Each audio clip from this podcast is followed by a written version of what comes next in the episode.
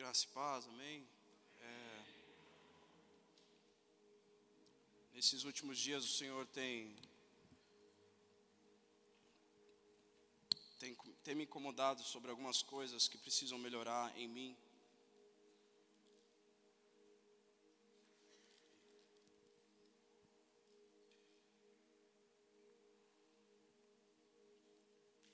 Essa é, a, essa é a análise que a gente tem que fazer todos os dias também. Na sua vida, você tem que fazer essa análise. O que, que eu preciso melhorar, Senhor? O que falta em mim? É, o que, o que te, te desagrada em mim? São essas perguntas. E, e eu percebi que, aos poucos, as minhas expectativas com aquilo que Deus tem para fazer, elas estavam indo embora. Eu não sei se você já se colocou nesse mesmo nessa mesma posição de não ter mais expectativa para as coisas de Deus. Não ter mais expectativa para as coisas de Deus é um perigo, porque com certeza se não temos não esperamos nada de Deus ou não criamos saudades de algo, não planejamos algo de Deus, é, é porque com certeza isso foi engolido pelas expectativas que nós temos nessa vida mundana, nesse caos que a gente está vivendo hoje, de trabalho, de problemas, de profissão, de carreira. Com certeza você tem expectativa para inúmeras coisas fora desse âmbito espiritual. Até os mais velhos têm. Você ainda espera ser promovido, você ainda espera ser chamado para um cargo melhor, receber mais, você ainda espera, talvez,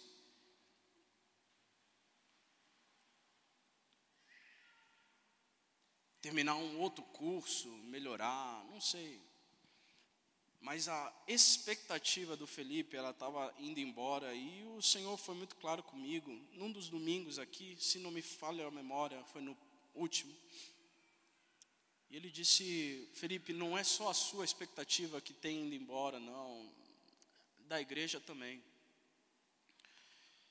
E expectativa morrendo é um perigo, porque ela tem a ver com saudade. Expectativa tem a ver com saudade. Não tem como você não ter, não tem como você ter expectativa daquilo que você não daquilo que você não sente falta.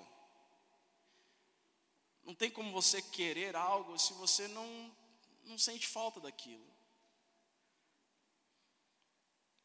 A gente antigamente, eu sou dessa época ainda, que a carta que uma namoradinha lá quando a gente era menor, que ela disse que enviou para minha casa chegava, a gente ficava, eu ficava na expectativa. A expectativa da saudade foi embora. Porque hoje a gente vê pelo WhatsApp, pelo vídeo, aquilo ameniza, mas eu lembro que a gente sempre tinha uma expectativa enorme quando a gente voltava da Alemanha ou da Itália, porque a gente morou fora, de ver os meus avós. E os meus avós, eles tinham a expectativa de nos ver também. Eu vejo que quão difícil foi para os meus avós abrirem mão de estar com a gente, hoje que meus pais são avós.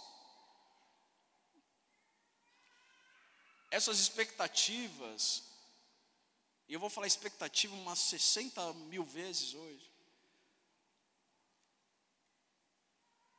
Para com Deus tem nos faltado, porque expectativa tem a ver com espera também. Esperança.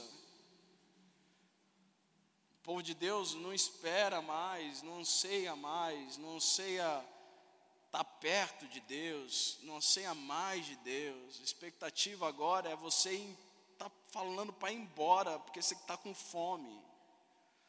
A nossa expectativa é de sair com os amigos à noite, comer uma pizza, porque isso alimenta tanto a nossa, nossa carne como tudo aquilo que está fora dos princípios espirituais. Quantos estão entendendo? A esperança na igreja, ela, entre aspas, está morta. Eu estou falando que estava tá no, no meu coração e eu fui anotando nesses dias e eu só estou desembuchando o que eu acho. Talvez eu esteja errado. A gente já caiu na, na, na, nos jargões do mundo e colocamos sobre nós que a esperança é a última que morre, mas na verdade a esperança já morreu, ressuscitou no terceiro dia e está vivo aqui hoje, meu irmão. Nem a morte pode destruir essa esperança que é Cristo em nós. A esperança não é a última que morre, a nossa esperança, ela já morreu e ela não vai morrer nunca mais, ela está só dando um tempo para que nós nos acertemos, para que nós honremos o seu nome, para que ele volte. Essa é a esperança que eu tenho hoje e que me leva todos os dias a acordar.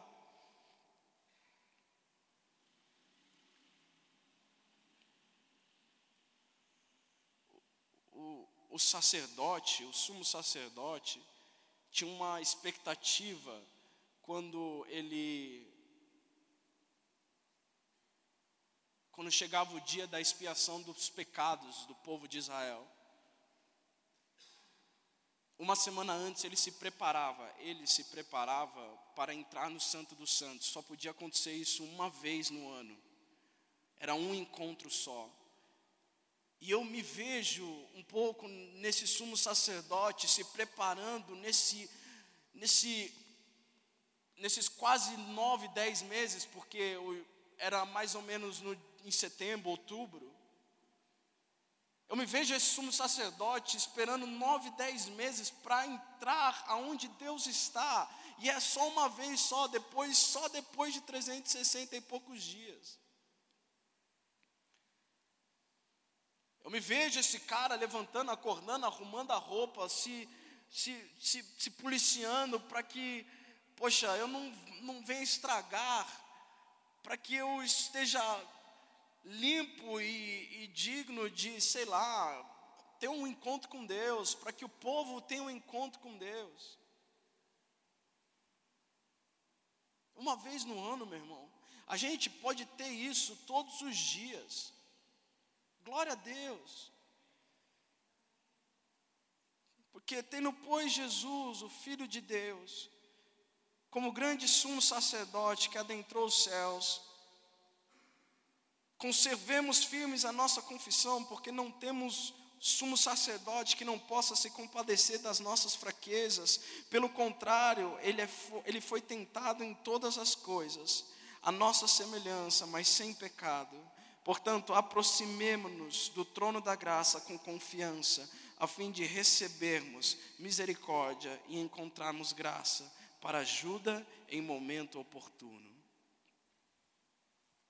A Bíblia diz que os que esperam no Senhor renovam suas forças, sobem como asas, com asas como águias, correm e não se cansam, caminham e não se fatigam.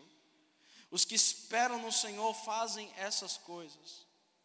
Os que têm expectativa em Deus são assim. Eles renovam as suas forças, eles sobem com asas, correm e não se cansam, eles caminham e não se fatigam. Abraão teve uma firme expectativa de que, mesmo levando Isaac para o monte, ele tinha essa expectativa, essa esperança dentro dele de que, mesmo matando Isaac, Deus era poderoso para ressuscitá-lo, porque ele tinha uma promessa. É desse tipo de expectativa que a gente está falando hoje aqui. É dessa fé de Abraão que nós estamos explanando aqui hoje, que Deus está tentando nos levar hoje aqui.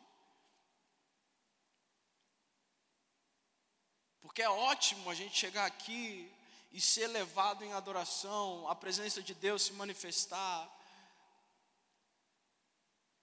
Mas toda vez ser levado em adoração pelo ministro, o ministro tem que falar, o pastor tem que falar, o presbítero tem que falar, o evangelista tem que falar o que fazer. Mas quão melhor é se você já entra aqui com expectativa, porque ontem à noite Deus falou com você que Ele tem grandes coisas para fazer no culto da quinta-feira. Quão melhor seria se todos nós juntássemos as nossas expectativas com Deus e falássemos: Senhor, nós estamos te esperando, vem. Às vezes eu olho para alguns e eu falo, rapaz, hum, claro, a gente não pode confundir imaturidade com frieza, mas é, maturidade com frieza, mas tem pessoas que a gente vê no semblante que elas não esperam nada de Deus para aquele momento. Agora mesmo a gente olha, eu treinei muito isso, de olhar no olho de cada um sem medo. Isso é um treino, meu irmão. Na, na adoração a gente olha para cada um, às vezes a gente não quer olhar, mas Deus nos leva a olhar para mostrar o que está acontecendo. A gente não tem mais essa parada de, meu Deus, Ele vai vir. Ah, Felipe, Ele já está dentro de mim, mas eu estou falando de outro vir.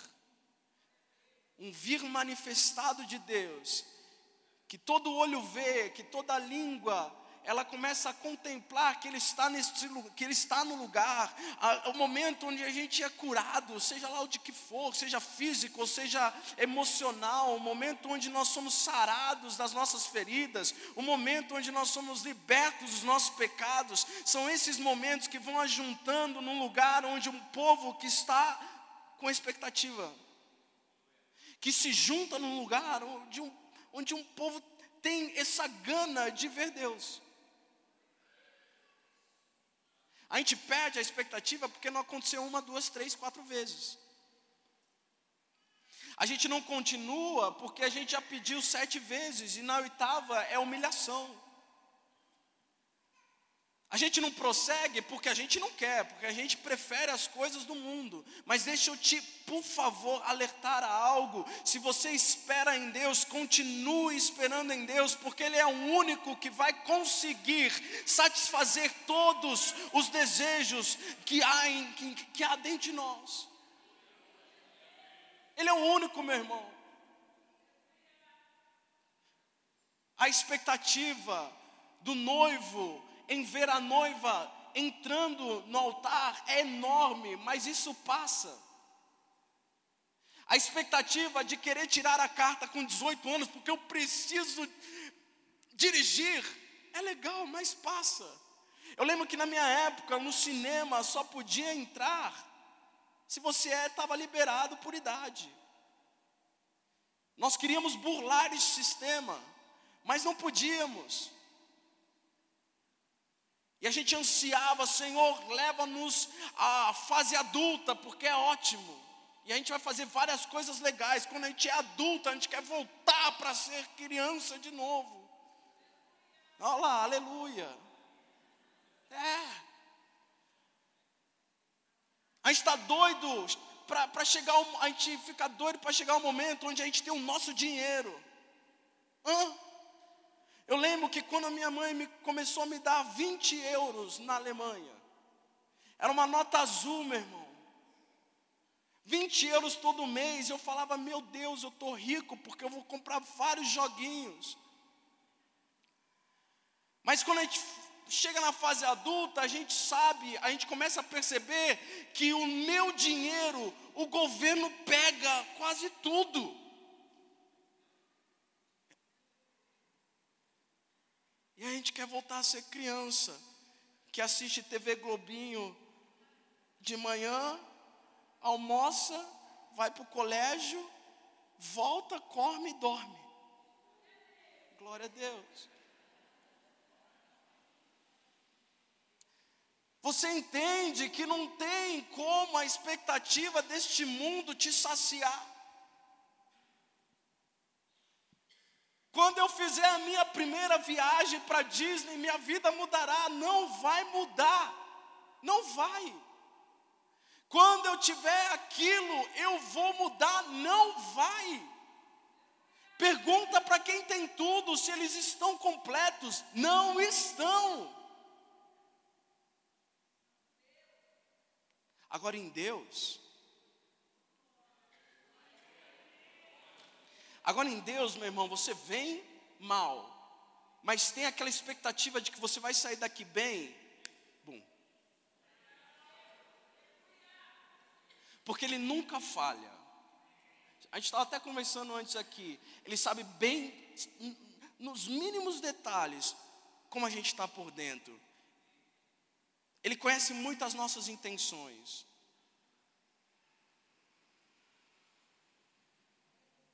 Salmista disse: O Senhor me sonda e me conhece, sabe quando eu me sento, quando eu me levanto, esquadrinha o meu andar e o meu deitar, conhece todos os meus caminhos. Mesmo que a palavra não me chegou à boca, o Senhor já sabe do que eu vou falar, olha só. O salmista diz: Isso aí é, é maravilhoso demais para eu entender.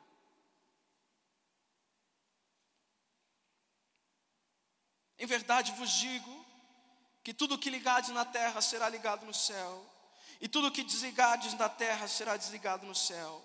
E também vos digo que se dois de vós concordarem na terra acerca de qualquer coisa que pedirem, isso lhes será feito por meu Pai que está nos céus. Porque onde estiverem dois ou três reunidos em meu nome, aí eu estou, eu, aí estou eu no meio deles. Isso gera expectativa, deveria gerar, meu irmão. Eu não estou pedindo glória de glória a Deus de você, não, não é isso que eu estou pedindo. Eu só estou pedindo que isso queime dentro de você como se fosse a primeira vez.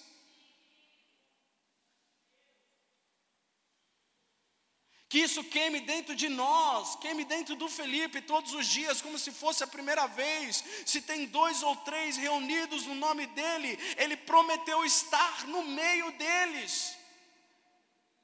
Meu irmão, se Ele prometeu estar no nosso meio, se houvessem dois ou três, Ele vai cumprir essa promessa. Só basta dois ou três estarem com expectativas no Senhor, esperando o Senhor porque ele certamente virá.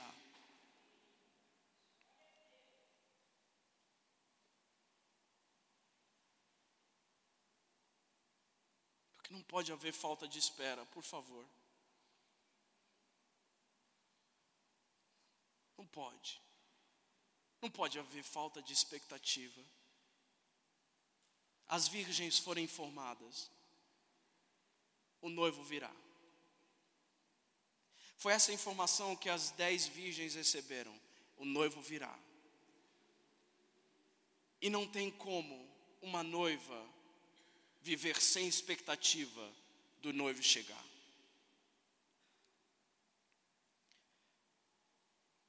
Porque o que fará a noiva perder o casamento é a falta de expectativa. O que faz eu e você perder o casamento é a gente não estar esperando pelo casamento.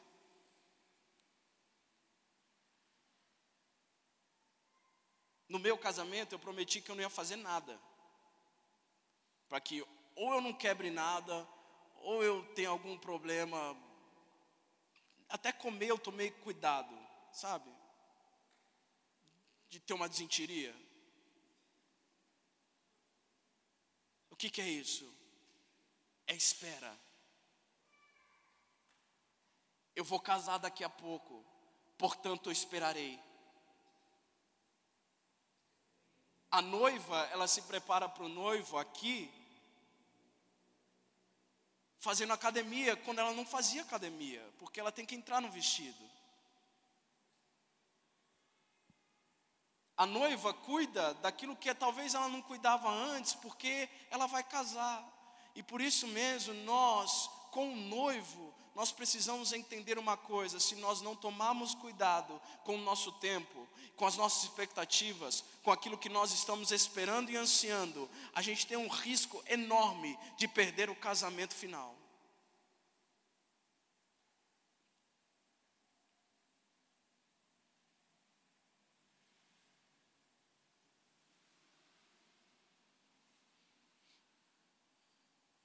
A gente não tiver a expectativa em Deus, a gente está com a expectativa em outro lugar, amém ou amém? Sim. O nome disso eu aprendi essa semana: idolatria. Idolatria é tudo que eu coloco a minha expectativa de obter vida daquilo. Quando a minha expectativa não está em Deus, quando o que eu quero tirar dele é vida, eu tiro vida de outra pessoa. Quer um exemplo? Uma pessoa está te devendo, você tem que pagar uma conta amanhã. A sua expectativa estando na pessoa é idolatria.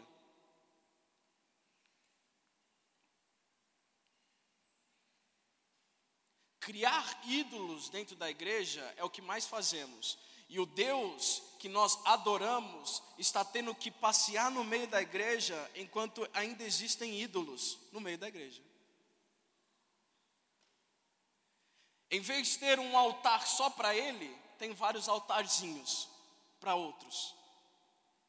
Porque o brasileiro, ele tem a ideia de idolatria sendo a igreja católica, sendo a a imagem, a estátua, por não adorar a imagem, a estátua, eu não sou idólatra. Mas a idolatria é tudo aquilo que eu coloco expectativa e espero que dali saia a vida. O seu trabalho pode ser idolatria.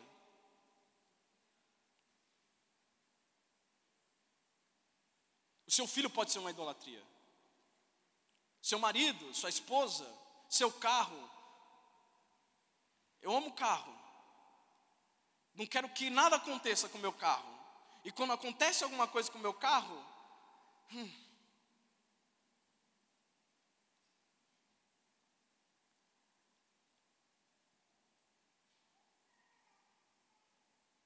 Então, colocamos expectativas em Deus ou colocamos expectativas em outras coisas mas por favor, que façamos a escolha certa, coloquemos a nossa expectativa em Deus, porque toda vez que nós colocamos a nossa expectativa em Deus, nós fortificamos, nós fortalecemos o nosso altar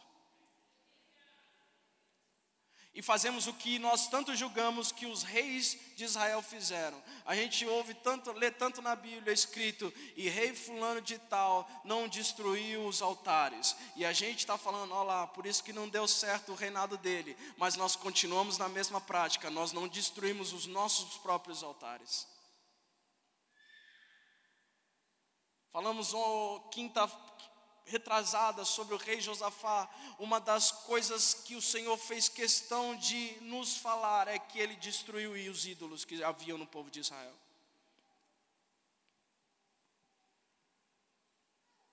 Que sejam destruídos todos os ídolos dessa casa, pelo menos, em nome de Jesus. Essa é a minha oração também.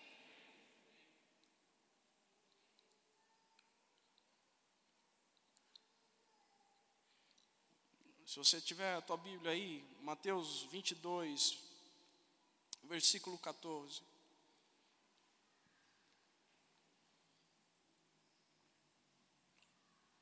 Mateus 22, versículo 14.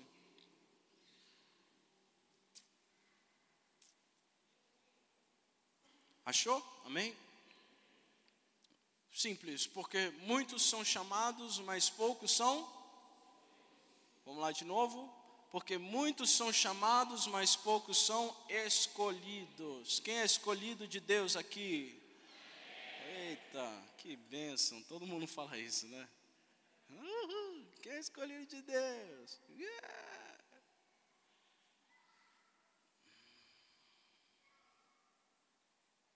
Mas o que ele está dizendo aqui não é bem isso.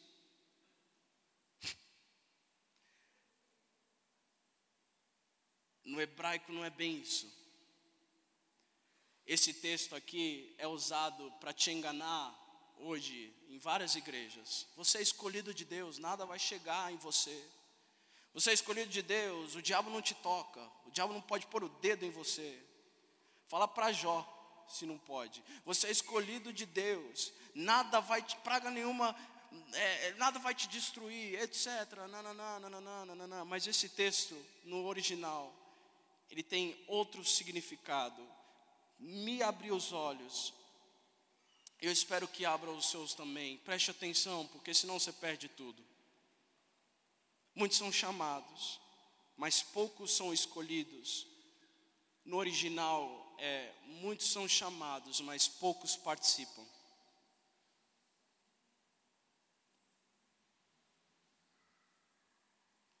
Portanto, se eu disse aqui, quem é escolhido de Deus? E você deu glória, e se você não participa, não progride no reino de Deus, você não é escolhido, você não está participando.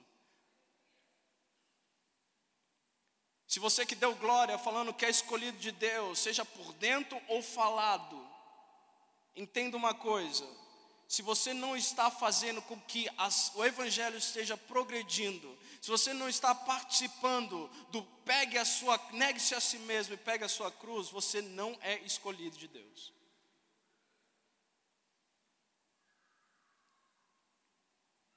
O sonho de Deus, e assim como o meu também, é que todos, todos participem dessa obra.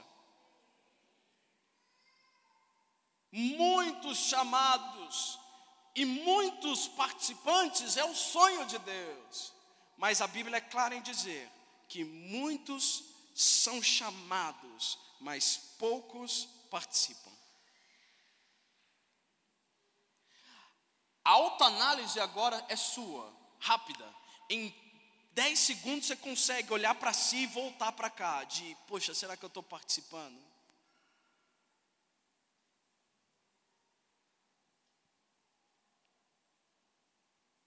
Porque o que torna um escolhido, o que te torna um escolhido, é querer participar daquilo que Deus está fazendo.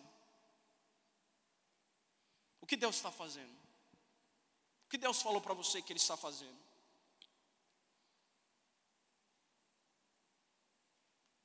O que te torna um escolhido, uma pessoa que está participando, é quando você entende o que Deus está fazendo e quer ir nesse âmbito, entrar nesse âmbito de eu também vou, eu também quero participar. Eu não sou só um espectador do que Deus está fazendo, eu estou participando. Felipe, eu estou muito velho. A Bíblia é clara em dizer que os velhos, eles ainda sonharão, eles ainda terão visões, teriam visões. Ah, Felipe, já foi para mim, meu irmão. Ainda tem muita coisa para acontecer. Ainda tem muita coisa para ser visto, para ser feito.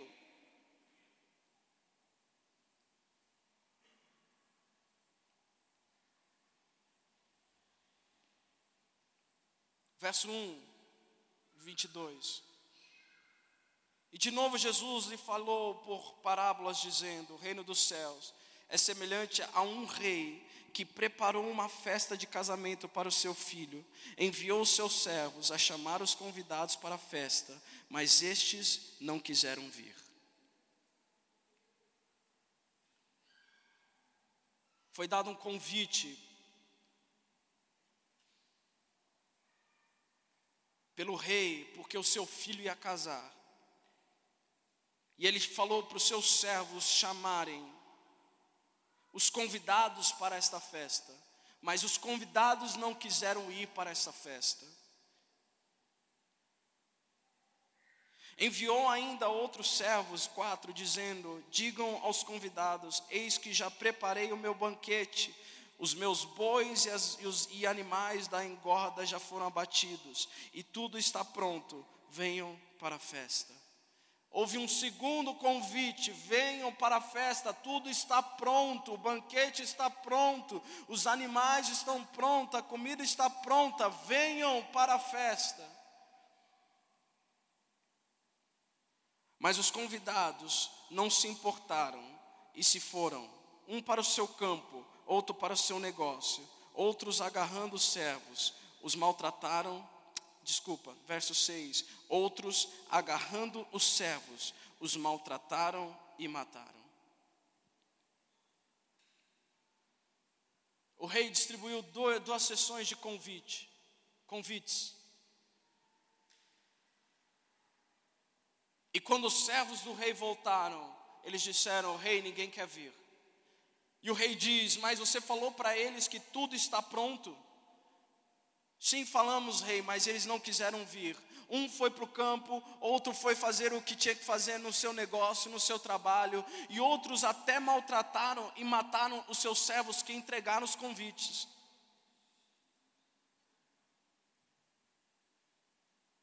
Naquela época, era assim que funcionava.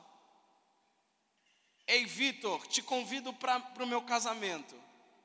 Quando que vai ser, Felipe? Não sei. Eu vou te avisar quando estiver pronto. Ah, mas como que eu vou me preparar? Não, esteja pronto. Ah, mas como que eu vou saber quando pôr minha roupa? Não, eu vou te avisar. Vai ser no dia. E aí você vai ter que estar pronto, a sua roupa pronta.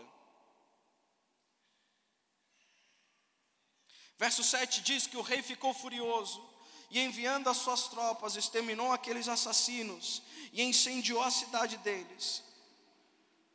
E então disse aos seus servos: A festa está pronta. Ei, Vitor, a festa está pronta. Põe a roupa e venha para o banquete. Ok, Felipe, estou indo, vou pôr minha roupa e vou para o banquete.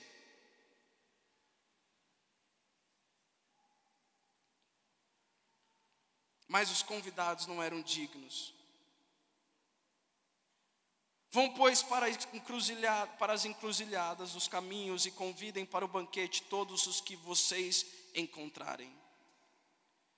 E saindo daqueles servos pelas estradas, reuniram todos os que encontraram, maus e bons, e a sala do banquete ficou cheia de convidados.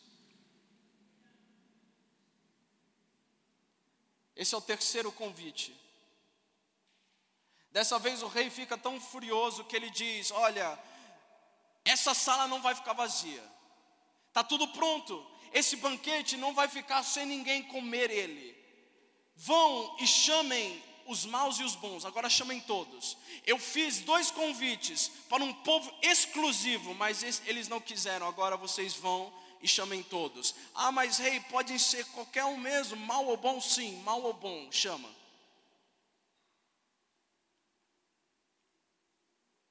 E o que a Bíblia diz que a sala ficou cheia, a sala do banquete ficou cheia de convidados.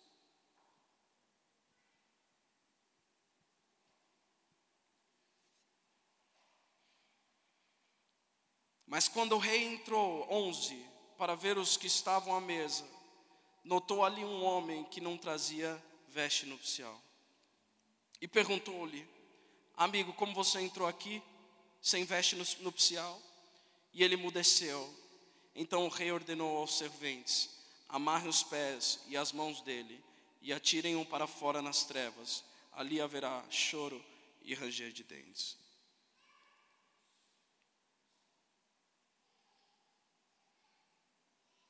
Nós temos vários grupos aqui.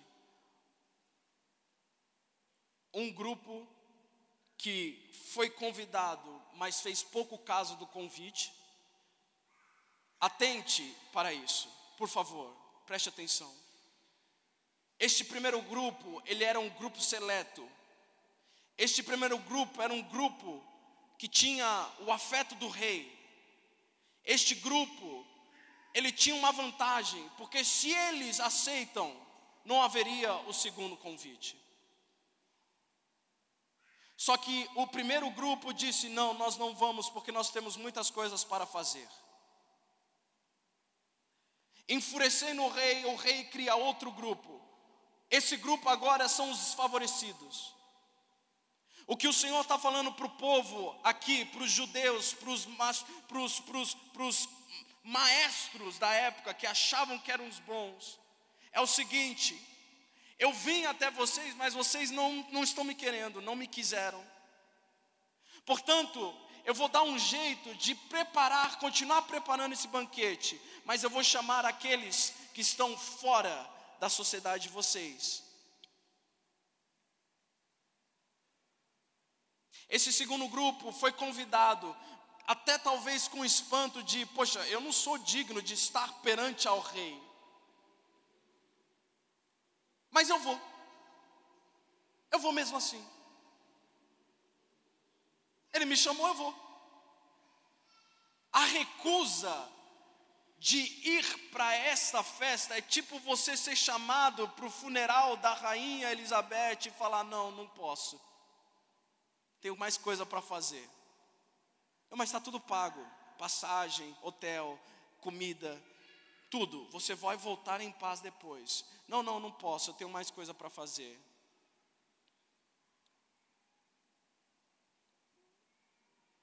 Para o reino, isso é uma afronta. Mas teve outro grupo. E essa pessoa era uma só. Essa pessoa aceitou o convite. Mas a recusa foi sutil. Como assim? Aceitou, mas recusou. Entenda. Ela disse sim ao convite. Mas ela na verdade, recusou de forma diferente dos primeiros. Essa outra pessoa, ela foi pelo banquete e não por amor ao rei.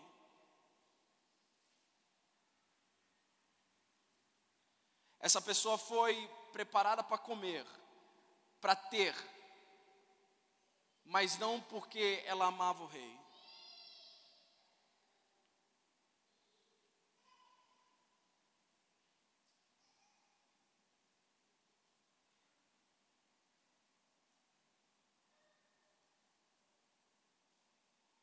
Amigo, o que, que você está fazendo aqui sem, vestes nupcial, sem a veste nupcial? E ele emudeceu. O rei, vendo que a festa está lotada, ele decide examinar mesa por mesa. Quando ele vê esse homem sem veste nupcial, ele pergunta: por que, que você está sem veste nupcial? E ele emudeceu, ele não conseguiu dizer nada.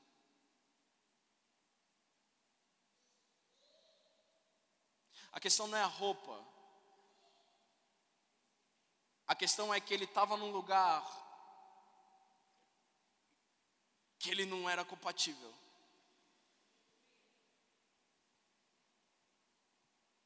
A questão é que esse homem estava num lugar que ele não tinha os mesmos costumes que os outros que estavam. Esse homem não esperou nada, não teve expectativa de nada. Ele simplesmente disse: Eu vou como eu quero ir, e vou só aproveitar do banquete, e depois eu vou embora.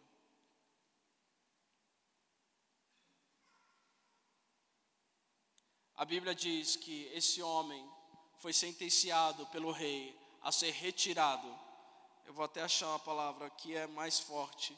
Ele foi atirado para fora nas trevas, ali onde haverá choro e ranger de dentes.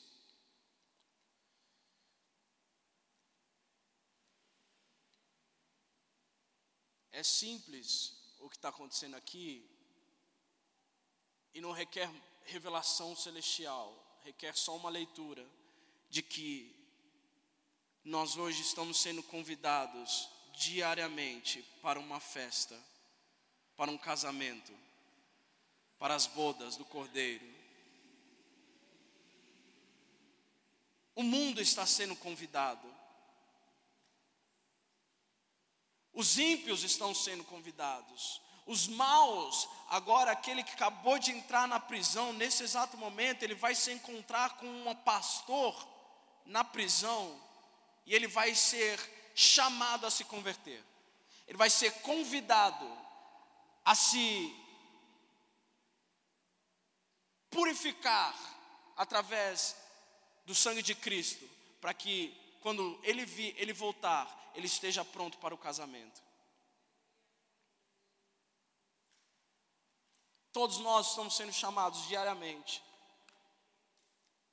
Todos nós não sabemos quanto tempo vai durar esse convite. Mas também existem na igreja hoje alguns que recusaram sutilmente. Estão no meio do povo, mas não são o povo. E dá para ver porque as vestes não estão nele ou nela. A conduta não é a conduta de um filho de Deus. O pensamento não é o pensamento de um filho de Deus. O falar não é um falar de um filho de Deus. Isso tudo vai nos mostrando, vai revelando o caráter das pessoas que estão no meio do povo, no meio da igreja. Eu não só estou falando dessa igreja, mas no geral. É de estremecer o corpo em pensar que um dia isso vai estar à vera no nosso meio.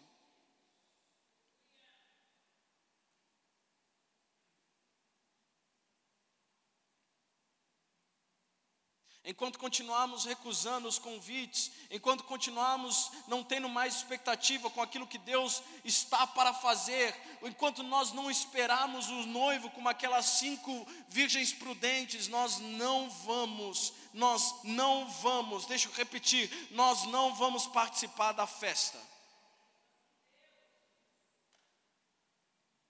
Essa pessoa vai ficar do lado de fora. Vi um vídeo, talvez esse ano, que simularam esse momento. A festa rolando no salão, a pessoa indo para o salão, mas a porta sendo fechada e ela não podendo entrar. Ela entra em desespero naquele mesmo momento. É desesperador, meu irmão. Deus nos livre desse momento. Deus nos livre de ficar criando expectativa em homens, quando esse momento está prestes a chegar. Deus nos livre de criar expectativas em nós mesmos, porque nós achamos que podemos algo, porque esse momento está prestes a chegar. Deus nos livre de colocar expectativas em dinheiro, fama, em ego, em qualquer outra coisa que não seja nele, porque esse momento está para chegar. O momento em que o noivo vai começar a andar na festa e vai começar a analisar quem está sem veste nupcial. Isso aqui é uma parábola. As palavras de as palavras as parábolas de Jesus eram mais aterrorizantes do que apaixonantes, como a gente acha que são hoje. As parábolas de Jesus, elas são alertas. Ei, filho, filha, vai acontecer, fique pronto. Muitos são chamados e poucos são escolhidos. Não, muitos são chamados, mas poucos participam. Muitos são chamados, mas poucos participarão. Por isso não me interessa se você é jovem ou se você é velho. Se você é pastor ou seja lá o que for. Todos nós seremos tratados da mesma forma. Analisados da mesma forma. Portanto, por favor, não deixe que o inimigo coloque a sua expectativa em ídolos caídos, em dagons, em Azerás, em Baal, eles estão todos prestes a serem destruídos de uma vez por todas. A sua noite de prazer, ela vai durar no máximo uma noitezinha no motel. Mas se o noivo vier e nós estivermos perante a Ele no salão, e Ele começar a analisar cada um e ver em você que você estava nu, em vez de estar com as vestes, você ficará, e haverá ranger de dentes nesse lugar que Ele te lançar.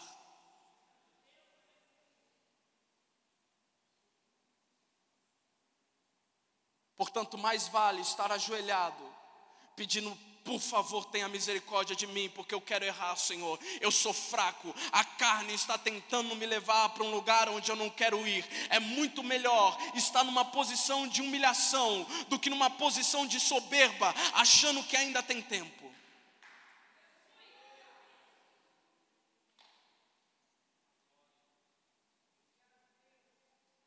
É muito melhor ansiar por um coração reto íntegro, igual Jó tinha, do que querer fazer malandragens com o Senhor, porque a Bíblia é bem clara: de Deus não se zomba.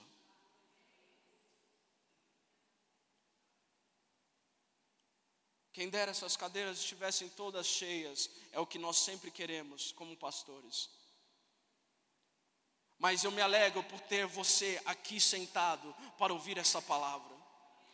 Eu queria estar aí sentado ouvindo essa palavra, esse alerta de Felipe, preste atenção com cada passo que você está dando, porque se você não prestar, alguma coisa vai acontecer, e esse alguma coisa pode custar a sua vida. É melhor se arrepender agora do que viver uma vida de arrependimento no inferno, meu irmão. Arrependa-se hoje diga para a sua alma: Eu não quero mais ser controlado pela minha carne, portanto, me ajuda, Deus. Seja comigo, Deus. Eu coloco as minhas expectativas no Senhor, do, que chegar num grande dia e você viver um arrependimento interno, eterno.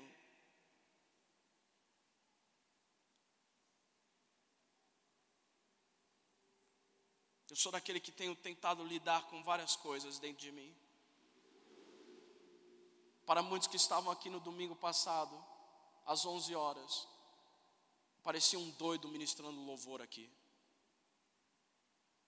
Gritando e chorando, e com ranho, e, e desafinando, e saindo do tempo, várias coisas ao, ao mesmo, sabe? Horrível. Mas eu aprendi que, às vezes, para você alcançar a presença de Deus, você vai ter que largar a perfeição.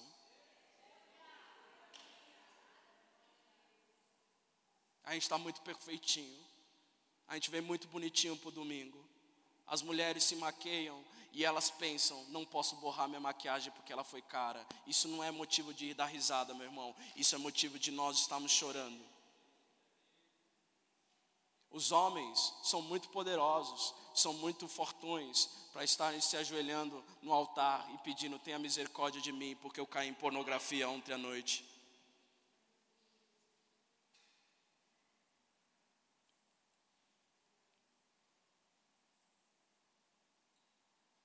Tenha misericórdia de mim, porque eu sou uma pessoa que está vagando por esse mundo, parecendo que não não vai ter fim.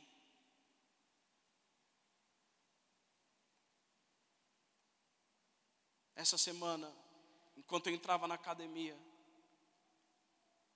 um dos personagens me deu oi, eu dei oi para ele, e eu tento evangelizar ele toda vez que eu chego na academia. Eu falo: E aí, Lucas, você foi para a igreja ontem? Toda segunda-feira eu chego para ele e falo: Lucas, você foi para a igreja ontem, igual você prometeu fazer na sexta passada. Ele falou assim, ele fala assim, Felipe, não deu tempo.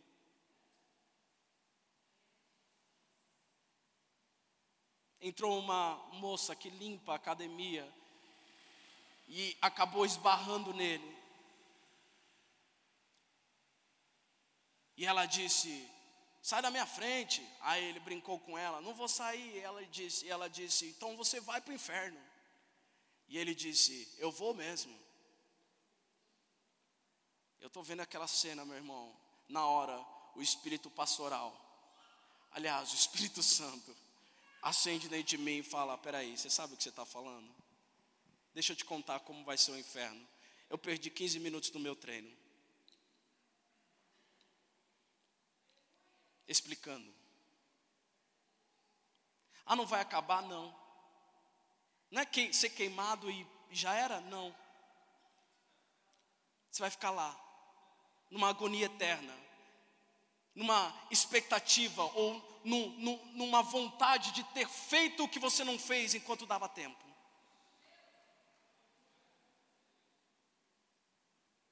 Ele é mesmo? É. Então não quero para o inferno, não. Falei, amém, já é um começo.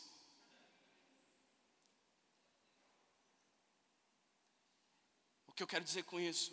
As pessoas estão falando sem saber. Não é mais pregado. não é mais ensinado que haverá um encontro do noivo. O Rei Supremo está preparando o lugar, e quando tiver pronta a festa, ele vai dizer: é hora do meu filho casar. E nós, como noiva, nós estaremos prontas e adornadas, sem mácula, para esse momento, em nome de Jesus. Em nome de Jesus.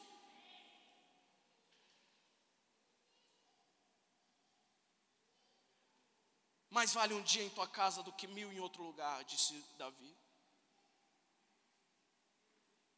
Eu esperarei, disse a pastora. Eu esperarei no Senhor. Ele repete: Eu esperarei no Senhor. Porque ele sabia, ele entendeu que uma coisa ele tem que fazer: esperar no Senhor.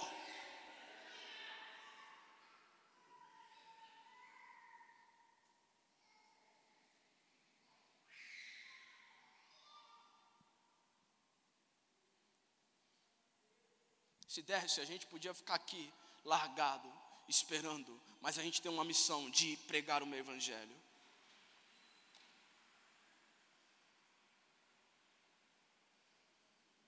De pregar com a gente, dá para pregar de boca calada. Dá para pregar só sendo, sabe? Só sendo, só sendo legal e não chucro toda hora. Você tem mais tempo?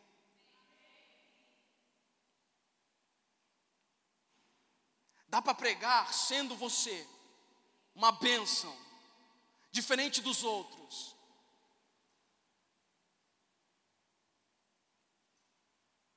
Muitos são chamados, mas poucos participam. Se você não participa desse culto, você não vai participar do culto celestial. Se você não participar do próximo domingo, seja lá o culto que você vier, você não vai participar lá em cima, meu irmão. Você não vai querer.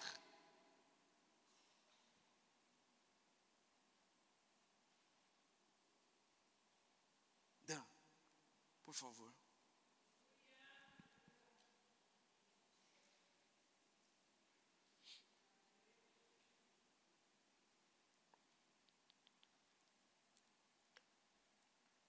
Há uma maneira mais sutil de se recusar o chamado. Há uma maneira mais sutil de se recusar o chamado. O aceitando da boca para fora. Quantas vezes a gente viu isso aqui no LP? povo vindo aqui, chorando no altar, tomado por uma emoção. Aliás, eu creio que foram tomados pela presença de Deus. O Espírito Santo convencendo eles dos pecados, colocando como numa TV de 69 ou 68, seja lá polegadas, dizendo: Olha, você é esse, mas eu quero te transformar nisso aqui. Você é isso agora, mas eu, se você permanecer em mim, eu vou te tornar essa pessoa.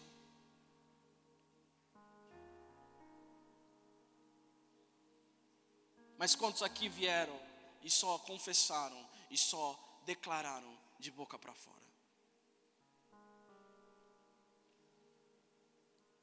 No povo, mas só participantes. Mas não participando, desculpa. Com o povo, mas não sendo participante. É o caso da menininha que trouxe o menininho, e o menininho se converte porque a menininha é filha de pastor. E o menininho sabe que só vai ficar com a menininha se aceitar Jesus, porque o pastor, pai dela, não vai deixar. Então o menininho faz o quê? Ele aceita, mas com uma recusa sutil. Eu até vou, mas não vou participar. É o familiar que você traz. E aí você pressiona ele um pouquinho, ele se sente pressionado, ele vem na frente, mas ele só vem porque você pressionou ele. Não foi de coração. Ele está com o povo, mas não está participando.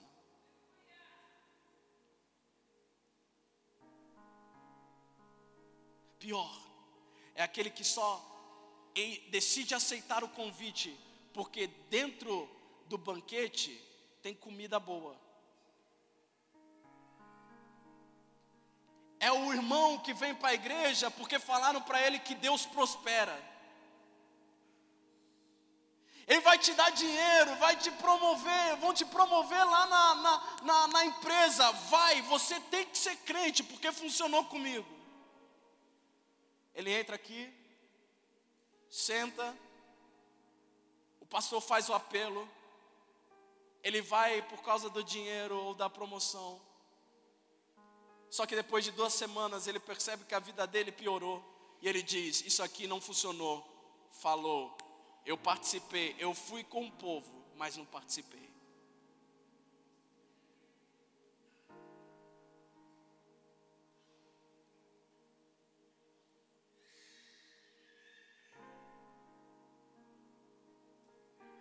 Tem misericórdia de nós, Senhor.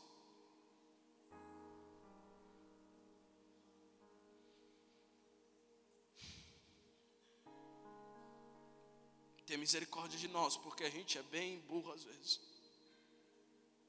Em achar que nós podemos, de alguma forma ou de outra, esconder, ocultar ou te enganar.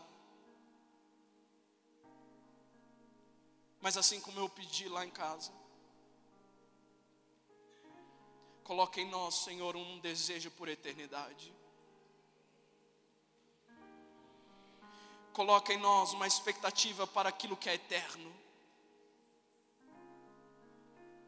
Coloca no coração do teu povo uma paixão nova nessa noite pelo teu nome. Sopra sobre os ossos secos, Espírito de Deus sopra sobre aquilo que está seco, sobre aquilo que nós achamos que não tem mais saída. Sopra, porque nós precisamos do teu sopro, Espírito Santo de Deus.